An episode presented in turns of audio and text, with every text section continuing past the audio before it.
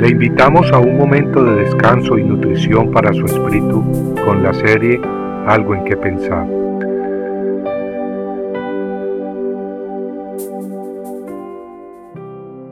Se puso Moisés a la puerta del campamento y dijo, ¿Quién está por Jehová? Júntese conmigo. Éxodo 32, 26. Cuando Moisés bajaba de la montaña junto con Josué, su servidor, escucharon gritos.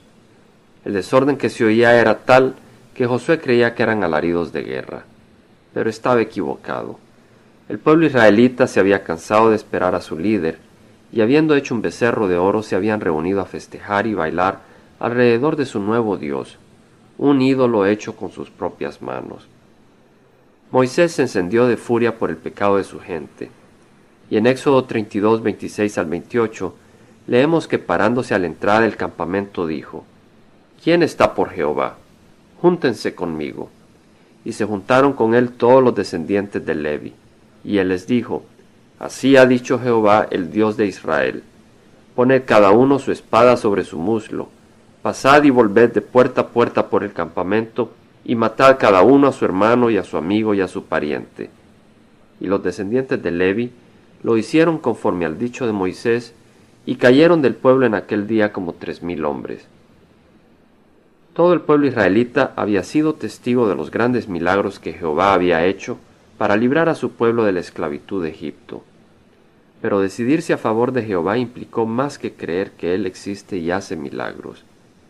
Decidirse a favor de Jehová implicó salir de en medio de la multitud del pueblo y públicamente caminar hacia adelante siguiendo el llamamiento de Dios. Aquellos que por temor del qué dirán se quedaron en el campamento, con su falta de acción se estaban declarando en contra de Jehová. Jesucristo dijo, El que no está conmigo está contra mí. Y en 2 de Corintios 6:17 leemos, Salid de en medio de ellos y apartaos, dice el Señor.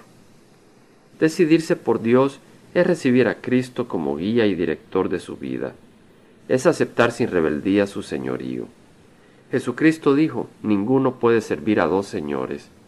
Y también, todo el que quiera salvar su vida la perderá, y todo el que pierda su vida por causa de mí, éste la salvará.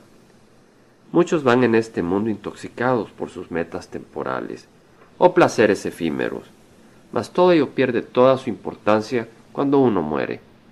Es más, un día todo ello servirá de prueba en contra de quienes esto abrazan. A propósito, decidirse por Jehová significa recibir su amor y su perdón, recibir su protección, su sabiduría y consejo, recibir una razón de vivir válida y verdadera en medio de un mundo lleno de engaño y falsedad.